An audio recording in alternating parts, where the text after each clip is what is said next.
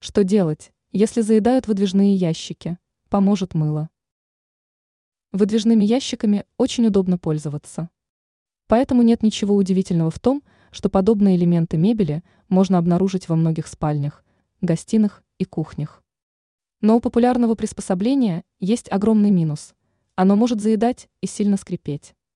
Впрочем, проблема решается с невероятной легкостью.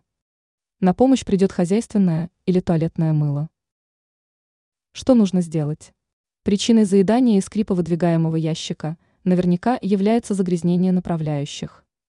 По соответствующим элементам надо пройтись чистой тряпочкой. Кусок ткани поможет убрать пыль и соринки.